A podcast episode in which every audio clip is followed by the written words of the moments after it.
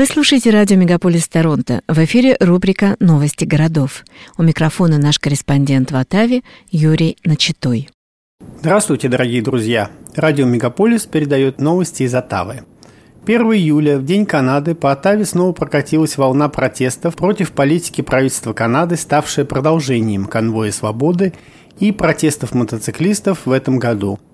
Горожане и гости столицы смешались с протестующими во время празднования Дня Канады в центре Оттавы в пятницу, когда перекресток улиц Меткалф и Веллингтон возле парламентского холма превратились в сцену, напоминающую о конвое свободы, который проходил в январе-феврале этой зимой. Но в этот раз правительство Трюдо, напуганное протестами в январе и феврале, готовилось заранее и приняло беспрецедентные меры для того, чтобы не допустить протестующих в центр Оттавы. В Оттаву были свезены силы полиции из многих городов. Это усиление оттавских полицейских обошлось полиции примерно в 2,5-3 миллиона долларов, которые будут потом оплачены налогоплательщиками. Реакция правительства напоминала действия по подавлению протеста мотоциклистов «Раскаты грома» в конце апреля, когда полиция Оттавы вызвала на помощь более 800 полицейских в качестве подкрепления из разных городов и других сил, а также заблокировала все съезды с шоссе и все улицы в центре города, чтобы предотвратить формирование лагеря мотоциклистов на парламентском холме. Протесты, организованные в Оттаве в День Канады, минувшие выходные и вызвавшие лишь небольшие нарушения порядка – были, конечно, далеки от э, масштаба демонстрации конвоя свободы, которые в течение трех недель захватили улицы в центре города в начале этого года. Зимние протесты конвоя свободы сопровождались блокировкой улиц грузовиками, установкой огромной платформы для радаров и даже джакузи для водителей грузовиков на Веллингтон-стрит прямо перед парламентским холмом. Но в ходе протестов в этот раз на День Канады были установлены турникеты для проверки безопасности для всех посетителей парламентского холма и центра города, включая пенсионеров и детей, а также объявлен запрет на проезд транспортных средств через центр города.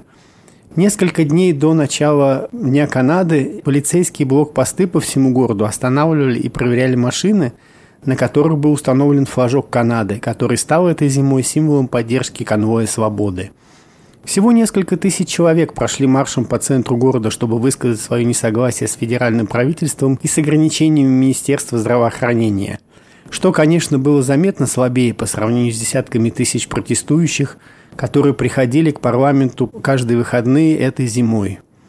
В течение дня звучали скандирования «Освободите Пэт Кинг» и «Освободите Тамару Лич», отсылая к двум харизматичным лидерам конвоя свободы, которые, к сожалению, в настоящее время находятся в тюрьме. Люди выстраивались в длинную очередь, чтобы войти на территорию парламентского холма. Одна группа под названием «Борцы за свободу Канады» собиралась провести выступление и танцевальную вечеринку на парламентском холме после марша, но изменила свои планы вскоре после того, как полиция сообщила им, что это будет запрещено. В конце концов, организаторы решили установить на Веллингтон-стрит, который проходит прямо перед парламентским холмом, портативный динамик для произнесения речей – Беттон Норвелл, другой организатор Freedom Fighters Canada, борцов за свободу Канады, сказала, что общее настроение в течение дня было определено прибытием резервиста канадской армии Джеймса Топпа накануне. В феврале Топу было предъявлено обвинение по нарушению порядка и дисциплины за комментарии про COVID-19, про ограничительные меры, сделанные им в униформе. Одним из выступавших на Веллингтон-стрит был Том Мараццо – основатель Veterans for Freedom, который помогал координировать протест перед Днем Канады и мотоциклетный митинг Rolling Thunder – «Раскаты грома». По данным полиции Оттавы, в четверг четыре человека были арестованы возле военного мемориала после мероприятия, на котором выступал ТОП. Полиция заявила, что реагировала на ситуацию в этом районе. Многие гости Оттавы, приехавшие для участия в протестах, остановились в палаточном лагере недалеко от Ренфрю, Онтарио, городе, который находится недалеко от Оттавы, и должны были отправиться в город в пятницу – но там было сильное присутствие полиции, и протестующим сказали, что им не разрешат использовать сцену или возводить какие-то конструкции для любых мероприятий. Суровые меры, предпринятые полицией для предотвращения протестов, включали в себя выдачу 284 штрафов за нарушение правил дорожного движения и эвакуацию 79 автомобилей в период с 29 июня до конца дня 1 июля, в день Дня Канады. Федеральное правительство переведет беженцев, которые нелегально пересекают границу со стороны США с места пересечения границы Роксхэм-Роуд в Квебеке в Оттаву и в Ниагара-Фоллс. Оттава работает над ослаблением давления на Квебек на фоне рекордного количества претендентов на получение программы беженцев в Канаде. Как стало известно радио «Мегаполис», в период с января по май этого года более 13 тысяч мигрантов неофициально пересекли границу – намного больше, чем когда-либо в это время года. В этом году Оттава наконец-то услышала просьбу правительства Квебеки о переводе некоторых нелегальных беженцев в Онтарио при условии, что они согласятся туда поехать.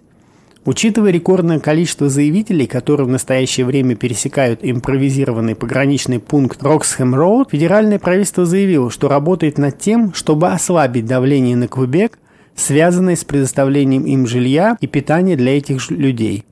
Министерство иммиграции Канады не уточнило, сколько человек будет ежедневно отправляться в Онтарио, но, по их словам, небольшое количество беженцев отправится в Оттаву и на Ниагарский водопад.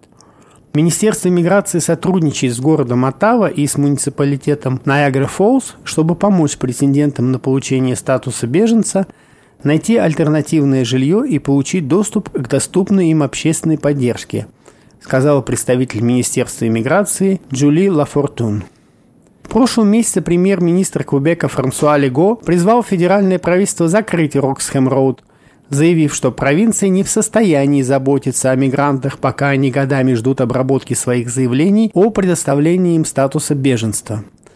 Квебек настраивает, чтобы Роксхэм-Роуд была полностью закрыта. В то время как расходы на социальные услуги, включая жилье, по-прежнему несут провинции и муниципалитеты, федеральное правительство обещает существенно помочь законопроектам. Премьер-министр Джастин Трюдо заявил, что закрытие неофициального пункта пересечения границы не остановит и даже не замедлит прибытие просителей убежища в Канаде. По его данным, с 2017 по 2020 год Квебеку было предоставлено более 500 миллионов долларов налогоплательщиков, чтобы помочь им смягчить проблемы с жильем для нелегальных беженцев, а также на дополнительные расходы, связанные с пандемией COVID-19.